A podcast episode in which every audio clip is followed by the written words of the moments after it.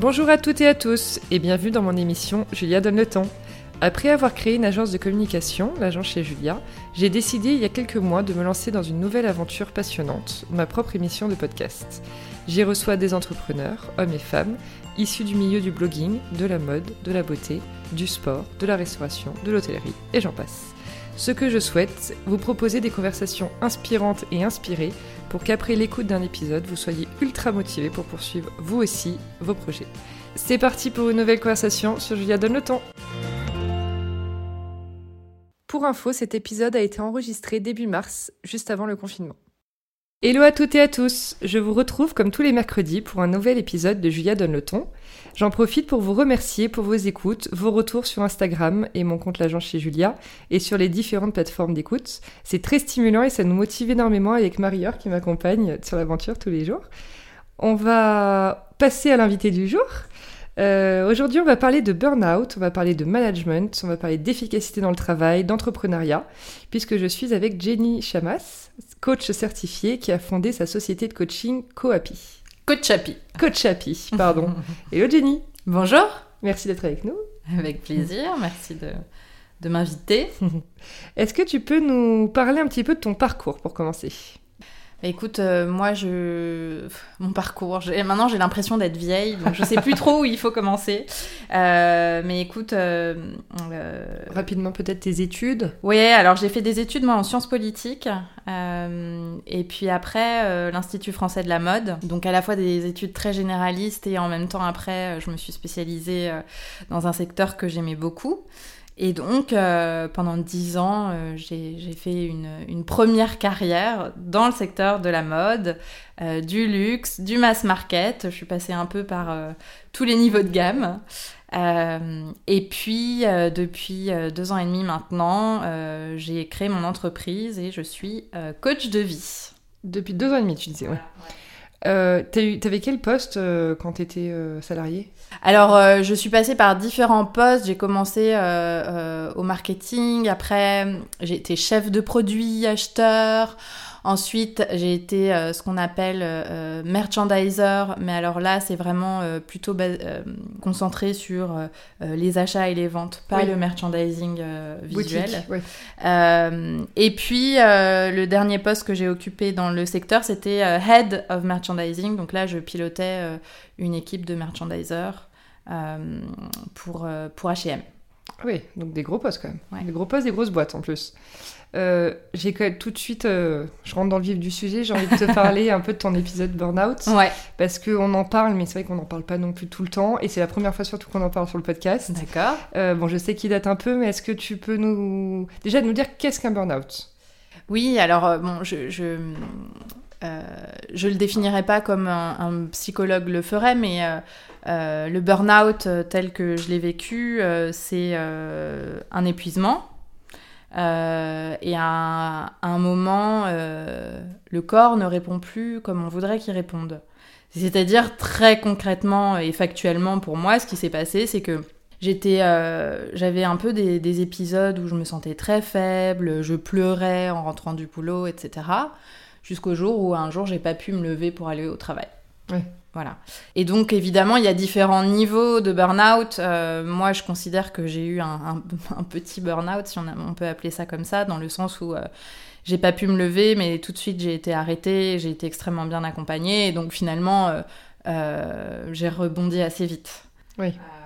Et d'ailleurs, un burn-out, c'est physique, mais aussi mental. Tout à fait. moral. Ouais.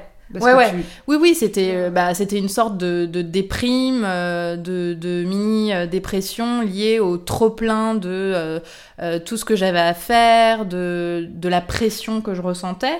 euh, soit parce qu'elle était extérieure ou soit aussi parce qu'elle était intérieure, c'est-à-dire je me mettais la ça. pression euh, pour, pour assurer et puis, euh, et puis en fait bah, au bout d'un moment euh, le corps et l'esprit euh, lâchent quoi. Ouais.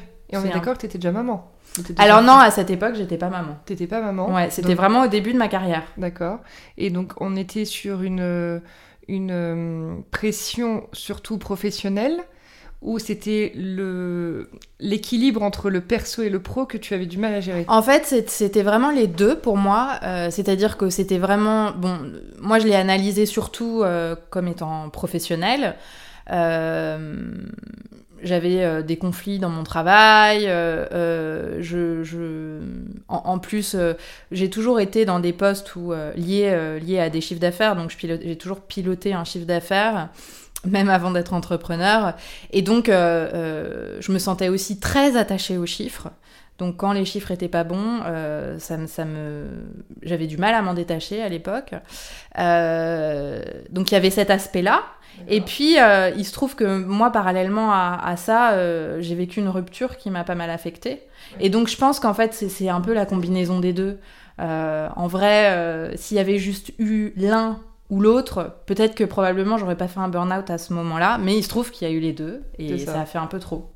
T'avais quel âge à cette époque? Euh, Écoute, c'était en 2011 euh, et nous sommes en 2020. Oh my god J'avais 25 ans Ouais, mais ça arrive de plus en plus jeune au final. Hein. Ça n'arrive pas que aux, oui, aux mères de famille de 40, 50 ans qui, euh, tu sais, ont tout encaissé et d'un coup pètent un boulon. Ouais. moi, j'ai une amie euh, proche à qui ça arrivé récemment, euh, tu vois, elle a 30 ans. Hein. Ouais. Donc, euh, donc c'est justement parfois même là où on s'attend, on s'y attend le moins.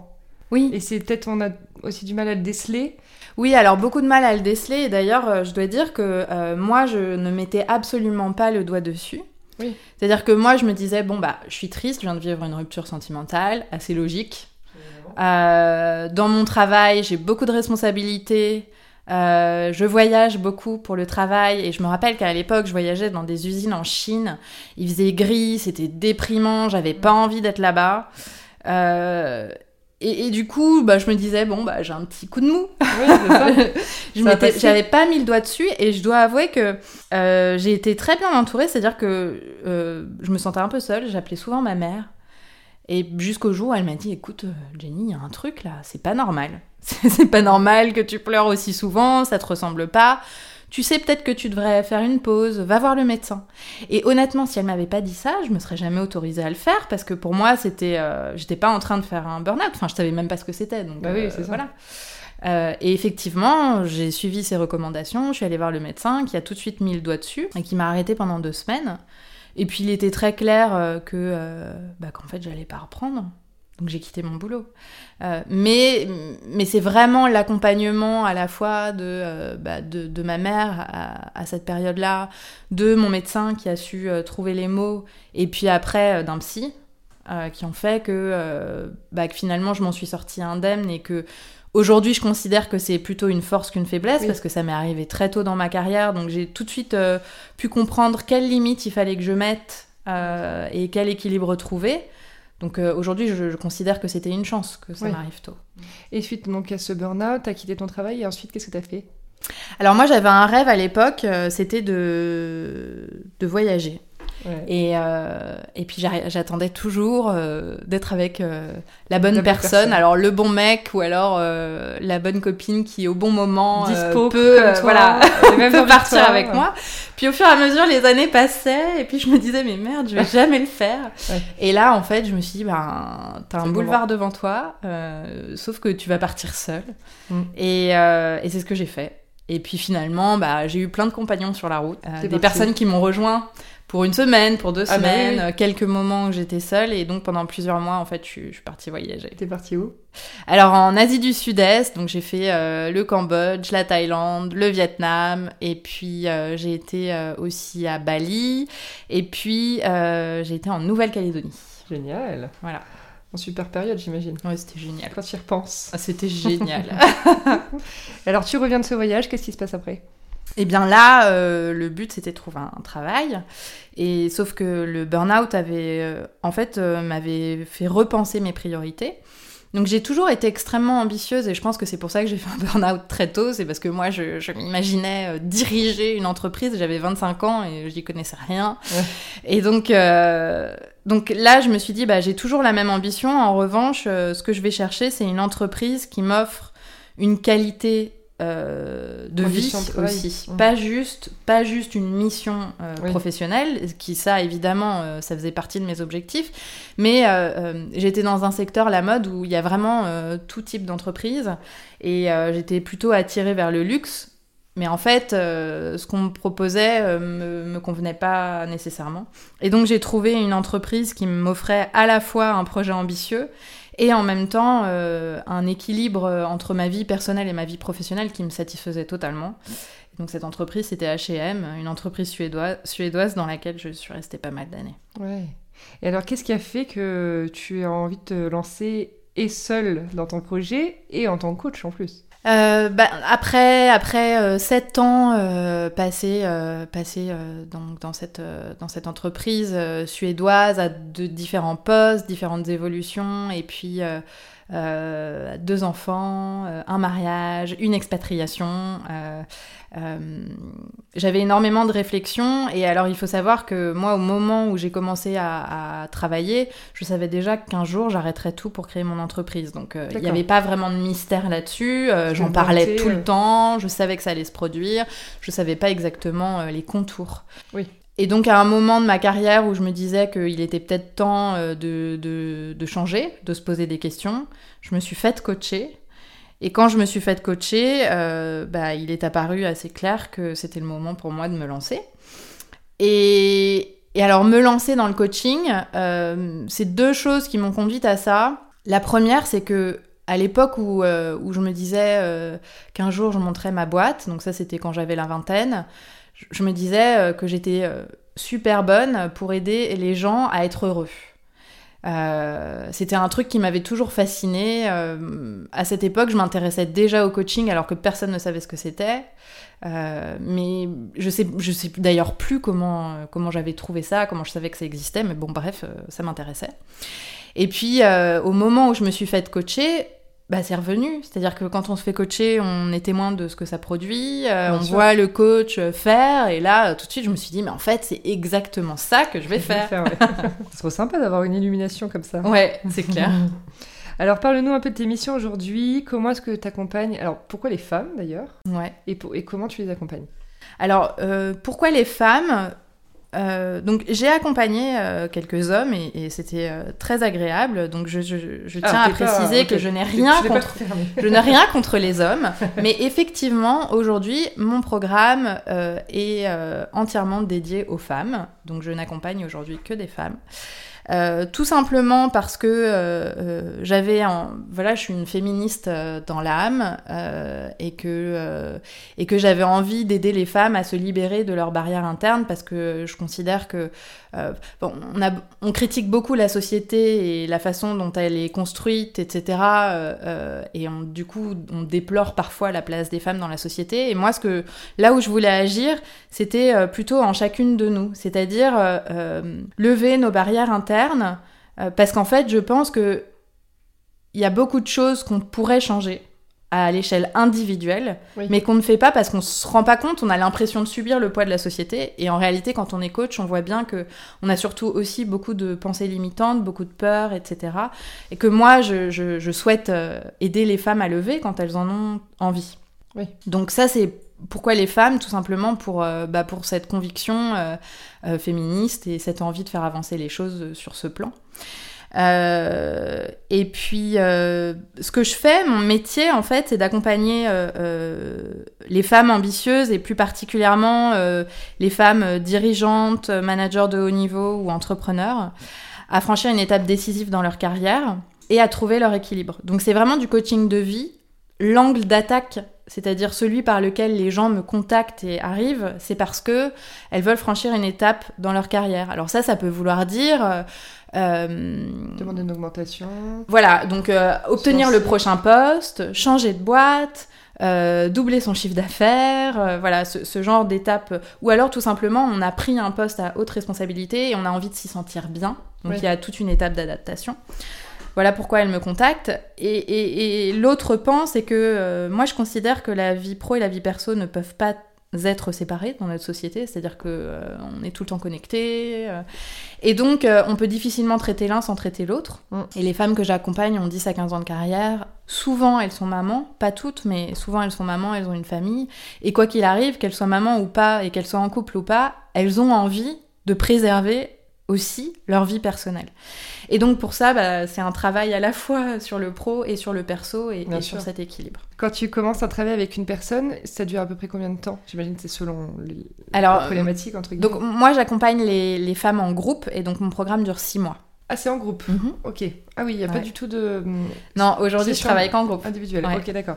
Et tu fais aussi ton podcast, Oui, ouais, ouais, mon, mon podcast. Femme et ambitieuse, Femme et ambitieuse, ouais. que tu as créé il y a Euh, un an et demi un an maintenant. et demi. Mhm. Qu'est-ce qui t'a motivé à créer un podcast? Bah, c'est vraiment c'est les mêmes raisons euh, qui, qui m'ont motivée à devenir coach, c'est-à-dire, euh, en fait, le coaching a tellement changé ma vie.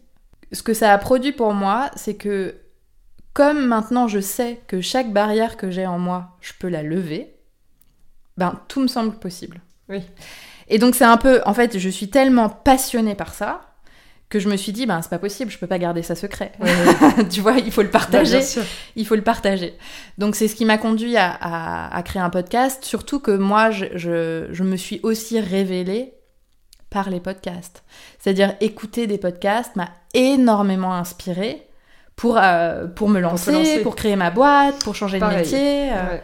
Donc, euh, donc assez spontanément, j'avais envie de partager euh, ça euh, avec euh, toutes les fans qui ont envie d'écouter. Comment tu prépares tes épisodes d'ailleurs? Alors, j'ai un processus de création. en fait, je ne sais jamais à l'avance ce dont je vais parler. Ok. Je prévois trois heures pendant lesquelles je vais dans un café boire un bon expresso. Et euh, Tu écoutes Je- ce qui se- non, en fait, tu sais ce que je fais? Je pense à une de mes clientes. D'accord.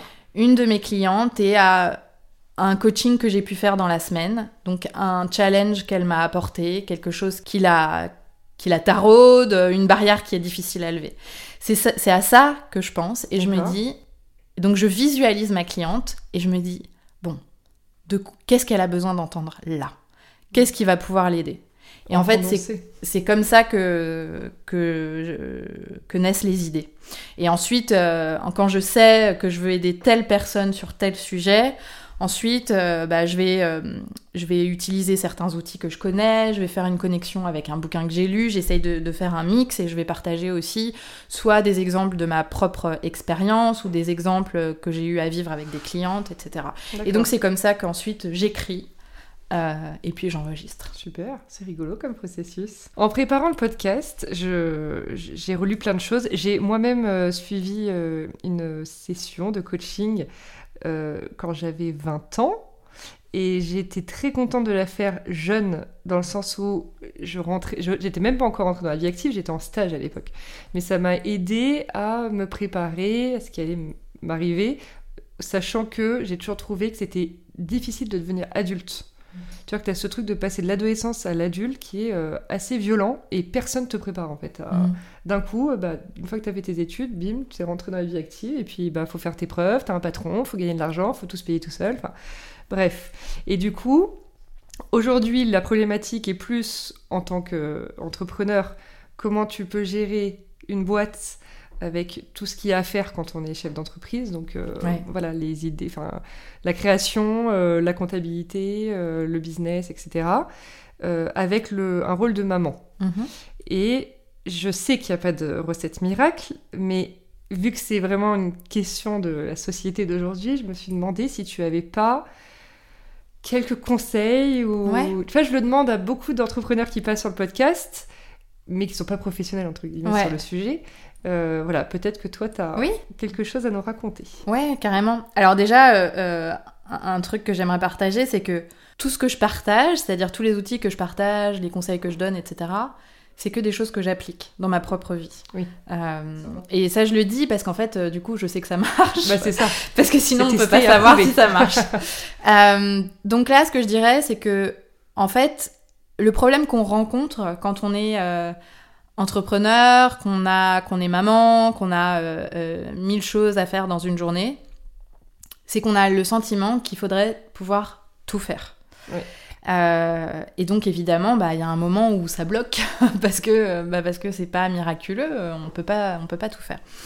Donc le premier truc, c'est très simple et pourtant euh, pas facile à faire, c'est d'avoir des priorités.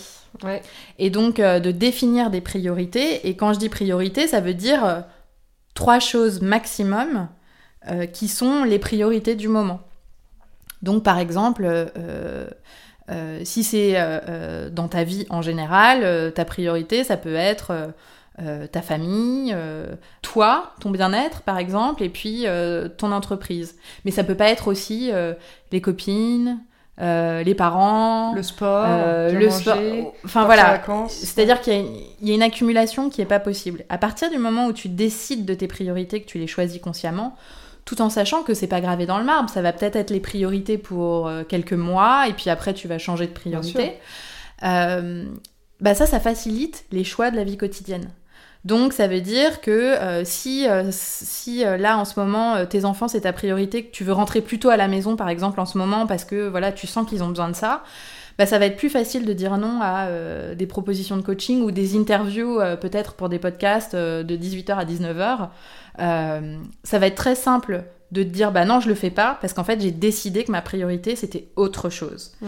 Le problème c'est que quand on décide pas consciemment de ses priorités, bah, en fait on veut dire oui à tout et on, se retrouve coincé. Ça. Mm. Donc ça, c'est vraiment euh, ce que je suggère, et de le réviser régulièrement. Et ce qui fait que on parle aussi beaucoup de charge mentale. Mm. Euh, c'est assez nouveau. Alors c'est marrant, j'étais aux États-Unis il n'y a pas très longtemps, et on, on a été frappé en regardant la télé euh, dans la chambre d'hôtel, de voir à quel point, aux, enfin, New York en tout cas en, été, il y avait beaucoup de publicité pour des médicaments pour la dépression ou la bipolarité. Ah ouais. Et en fait, aux États-Unis, c'est un vrai truc, euh, la santé mentale, ils appellent mmh. ça S, euh, ouais. care ou mental care. Mental care. et en France, je trouve qu'on on en parle un petit peu, mais pas tant que ça. Toi, il y a beaucoup de femmes qui viennent te voir parce qu'elles ont des soucis de charge mentale? Ah oui, oui, bah clairement, euh, c'est le, propre de, mes clientes euh, parce qu'elles sont euh, ultra ambitieuses, elles ont des vies super chargées, donc évidemment, elles ont l'impression d'avoir énormément à faire. Et, sans savoir par où commencer, quoi. Sans, sans, savoir par où commencer, sans même envisager que ce soit possible.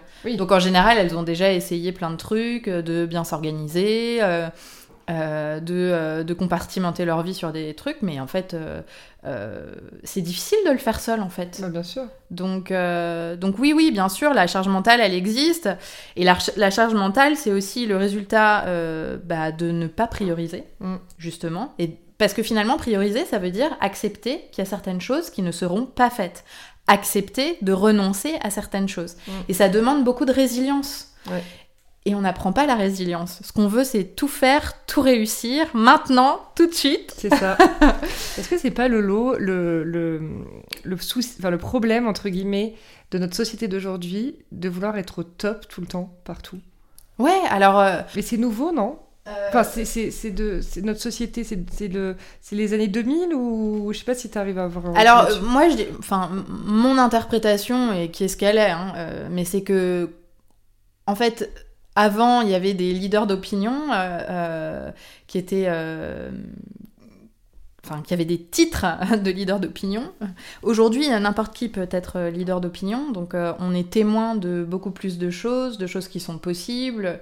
on est aussi dans un monde qui est globalisé, donc on est beaucoup plus influencé par, par les autres cultures et notamment la culture américaine. Et j'en suis un bon exemple puisque moi, je me suis formée au coaching aux États-Unis.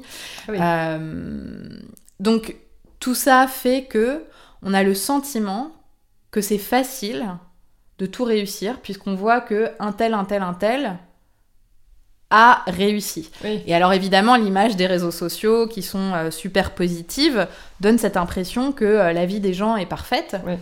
Et donc ça peut créer un, sentiment de, comparaison et du, coup de frustration, d'envie. Euh, qui n'est pas réel au final, mais c'est vrai non, que... Non, qui, n'est pas réel. vite dans le, dans le panneau, mais, mais en fait, la réussite, enfin à mon sens, hein, mais la réussite, le succès, c'est vraiment... Euh, euh, de vivre de façon intentionnelle, c'est-à-dire que plutôt euh, que de courir après quelque chose qui semble merveilleux, de choisir ce qu'on a vraiment envie de vivre et de construire, et d'accepter que bah, sur ce chemin-là, il y a des trucs super positifs et puis il y a des trucs un peu moins positifs, mais surtout de, travailler à, être résilient, à accepter que euh, les choses sont pas toujours parfaites, mais qu'en fait c'est ça la vie et que c'est ce chemin-là bah, dont on, dont on devrait profiter au quotidien. Complètement. Alors c'est marrant parce que tu vois, tu as répondu à une de mes questions que je pose en fin de podcast, qu'est-ce que, qu'est-ce que pour toi c'est représente le succès? Et c'est une nouvelle définition qu'on a aujourd'hui, donc on est content. Est-ce que ça, ça c'est peut-être bizarre comme question, mais tu n'as pas un peu, tu te mets pas la pression, parce que quand tu as ces femmes qui, tu, l'as dit avant, parfois elles ont essayé plein de choses avant de venir te voir, tu dois être un peu comme la dernière chance, le dernier espoir. Est-ce que c'est pas une pression pour toi de, de devoir répondre à leurs besoins?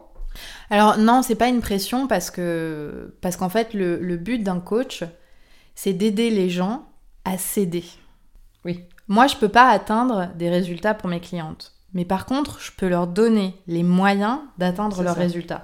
Donc, la pression que je me mets, c'est de leur donner d'excellents moyens, c'est-à-dire de bons outils, de bien les coacher, donc de bien me former, euh, d'être à l'écoute euh, et de leur créer un safe space dans lequel elles peuvent se sentir euh, elles-mêmes et elles, elles savent qu'elles vont être bien reçues. Voilà.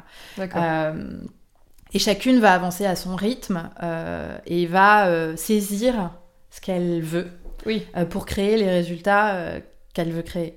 Donc euh, cette pression, je la ressens pas. Et bon, évidemment, après, comme tout le monde, j'ai des moments où c'est plus facile que d'autres, dans comme toute vie professionnelle. Bien sûr. mais il y a un truc qui est fabuleux avec le coaching et que j'avais pas du tout avant, c'est que Évidemment, moi, je suis confrontée moi-même dans ma vie à plein de challenges, parfois qui sont les mêmes challenges que, que, que ceux de mes clientes.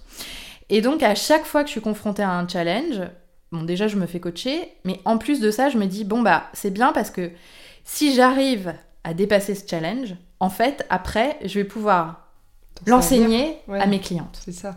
Et du coup, ça me donne une motivation supplémentaire pour, ah euh, pour essayer de lever les barrières, ou en tout cas d'être beaucoup dans, dans l'observation, dans la prise de conscience. Euh, c'est très motivant. Oui, c'est une, une, façon très positive de voir les choses, mais pour faire ce que tu fais, je pense qu'on est obligé d'être très positive. Ouais, donc c'est d'ailleurs euh, notamment euh, une, une, de mes techniques pour euh, pouvoir rester positive, qui, qui, choque beaucoup de gens, mais que j'ai mise en pratique, c'est que je ne regarde plus les infos. Ah bah moi ça m'étonne pas du tout parce que j'ai fait comme toi à un moment donné, où je prenais tellement les infos à cœur et tout me contrariait, enfin là en plein...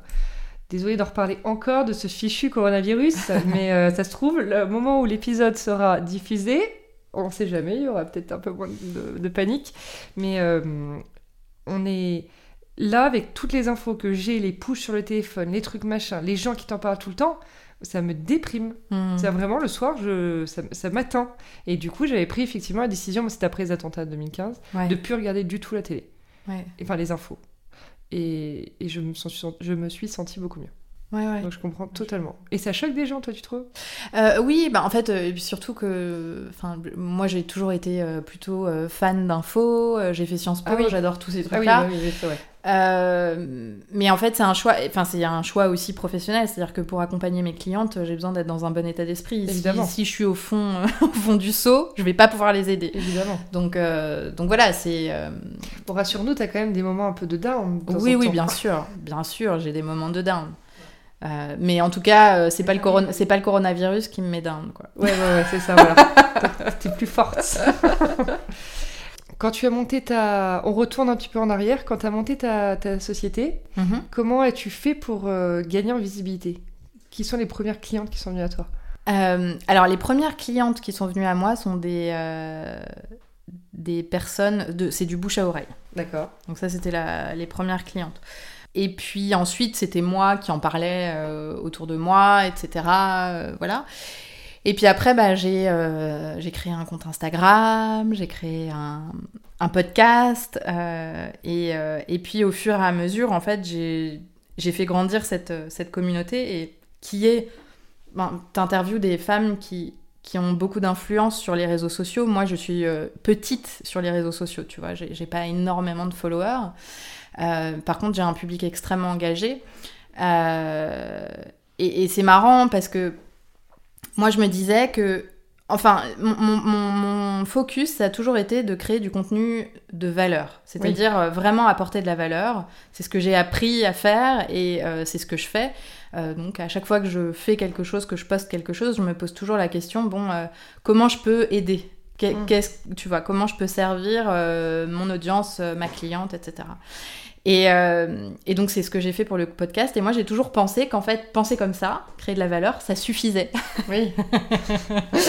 Et, et, et Bon, donc, ça commence quand même par là. je, je- non mais ça commence par là, mais je me disais bon bah je vais poster ça, c'est bien, c'est intéressant. Puis tu sais à chaque fois je me disais mais en fait personne ne lit, tout le monde s'en fout, personne tu n'écoute. postais des pavés. Euh, alors je postais oui alors des, des choses assez longues, mais mais pas que nécessairement. En fait c'était juste que je savais pas que euh, pour augmenter de l'audience, euh, enfin pour je savais pas en fait comment on faisait pour augmenter l'audience. D'accord. Et donc, euh, bah donc en fait, j'ai un peu,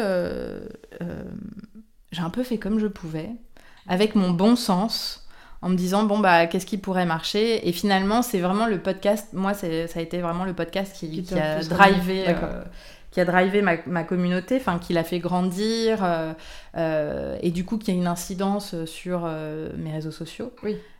Mais c'est, vraiment comme ça que, que ça, que Ça ça, évolue. ça a grandi. Et c'est toujours toi qui t'occupes du compte Instagram? Alors, c'est moi qui écris une grande majorité des textes, mais euh, c'est plus moi qui poste. délégué. Ouais. Ouais. C'était pas, c'était anxiogène, enfin pas anxiogène. Alors, euh, en fait, euh, je, je- oui, c'était pas anxiogène, c'était juste que euh, j'avais du mal à me détacher de mon téléphone portable et que pour moi c'était un vrai problème. Oui. Donc, et je suis mais tellement ravie de ne plus le faire. Euh, et puis c'est très bien fait euh, par, euh, par Marion qui travaille avec moi, donc euh, voilà, elle gère ça d'une main de maître, donc moi je, ça te va très bien. je suis ravie. non, j'imagine parce que parfois ça peut être plus lourd que sympa de Ouais. s'occuper d'un compte Instagram quand c'est Ouais. pas, son truc. On a parlé déjà de- du succès. Est-ce que tu peux me, nous donner ta notion de l'échec? Ouais. Alors l'échec est un apprentissage. En fait, alors moi j'ai une vision de l'échec qui est que plus on se plante et euh, Merci. mieux on se porte. C'est-à-dire, euh, enfin, je dirais pas que mieux on se porte parce que soyons clairs, quand on se plante, on se porte pas super bien. Euh, moi aussi, je suis, je suis déçue Oui, quand je me plante. Mais euh, en fait, plus on se plante, plus ça veut dire qu'on a essayé des choses. Et plus on essaye de choses, plus on a de chances de réussir de choses. Donc euh, c'est juste mathématique, hein, Ouais. statistique. Et du coup, euh, l'échec est un apprentissage. Et un jour, mon, mon fils est revenu euh, de l'école et m'a dit euh, Maman, se tromper, c'est apprendre. Et c'est pas moi qui lui avais appris. Et j'étais ravie euh, qu'il qu'il dise ça. Et ça c'est exactement ce que je c'est pense. ça, et qu'il le pense, qu'il le Ouais. sente comme ça, parce qu'en plus aussi petit, j'imagine ça, ça va l'accompagner. euh, Ouais, bon, euh, je pense qu'à son stade, c'est surtout une phrase qu'il a entendue et il s'est dit Oui, ça qui va plaire à maman. il avait raison. mais, euh, mais voilà, c'est-à-dire que quand on se plante, enfin, moi, mon processus, c'est que je me plante et je me dis, oh là là, mais c'est la cata, jusqu'à ce que je me souvienne que, en fait, oh, c'est le signe que je suis en train d'avancer. Ouais. Voilà, c'est ce que je me dis. Et d'un coup, ça switch. Ouais. Est-ce que euh, tu étais, par exemple, quelqu'un de stressé et tu as après géré ton stress? Est-ce que tu étais quelqu'un peut-être un peu plus pessimiste et après être positive? Est-ce qu'il y a eu autant de changements chez toi avec le coaching? Euh, alors, Ou pas forcément? J'ai toujours été optimiste, donc ça, ça n'a pas changé. Donc euh, c'est vrai aussi, c'est pour ça que c'est pour moi c'est facile de, de voir la, la vie en positif parce que j'ai toujours été comme ça. Euh, j'ai toujours été quelqu'un de stressé. Je le suis moins, mais je suis toujours stressée. Simplement, la différence, c'est que euh, là où avant euh, je pensais qu'il y avait un drame, c'est-à-dire que c'était un très grave problème que je sois stressée, aujourd'hui, euh, je reconnais ça comme étant une émotion, un passage, et je sais que ça va pas rester et que ça va, ça va partir. Donc je le vis mieux, mais ça veut pas dire que je suis plus stressée. Quels seraient les petits conseils que tu as donnés? Pour combattre son stress Euh, alors, au la, quotidien la première chose vraiment euh, basique, mais c'est de respirer. Parce que moi, à chaque fois que j'étais euh, stressée, je me rendais compte que je bloquais complètement mon diaphragme, donc je respirais très mal. Donc euh, simplement euh, le fait de voir quand je suis en train de m'agiter, c'est que je suis stressée. Donc dans ce cas-là, euh, je m'assois, les pieds sur le sol et euh, je prends de grandes Mm. respirations euh, et me faire masser. Ouais. Ah, voilà. Mais vraiment le massage euh, qui, qui, va aller euh, ouais, faire mal, tu vois, sur les muscles. Sur très bien. Genre le shiatsu. Voilà. J'adore ça. Ça, c'est un super truc. Pas mal. Est-ce que tu aurais une phrase, mais peut-être que c'est très dur de m'en trouver qu'une, que tu quelque chose qui te, qui te nourrit, que tu te répètes tous les jours Mm. ou que tu vas communiquer à tes clientes par exemple, Ouais. un espèce de mantra? Oui. Mon mantra, c'est tout est possible. que tu te répètes depuis toujours, j'imagine. Que je me répète depuis toujours, que je répète à mes clientes et auquel je crois profondément. Ça. Et d'ailleurs, une question, est-ce que pour toi, dans la vie, il n'y a pas de problème, il n'y a que des solutions? Euh, alors oui, il y a carrément que des solutions. Ah, Et, et- alors, pas de problème, je sais pas, je sais pas. Ce que je peux dire, c'est que le problème, le- la notion de problème est toujours une interprétation. Euh, euh, donc, à partir du moment où c'est une interprétation, on peut interpréter ça comme un problème ou comme une solution.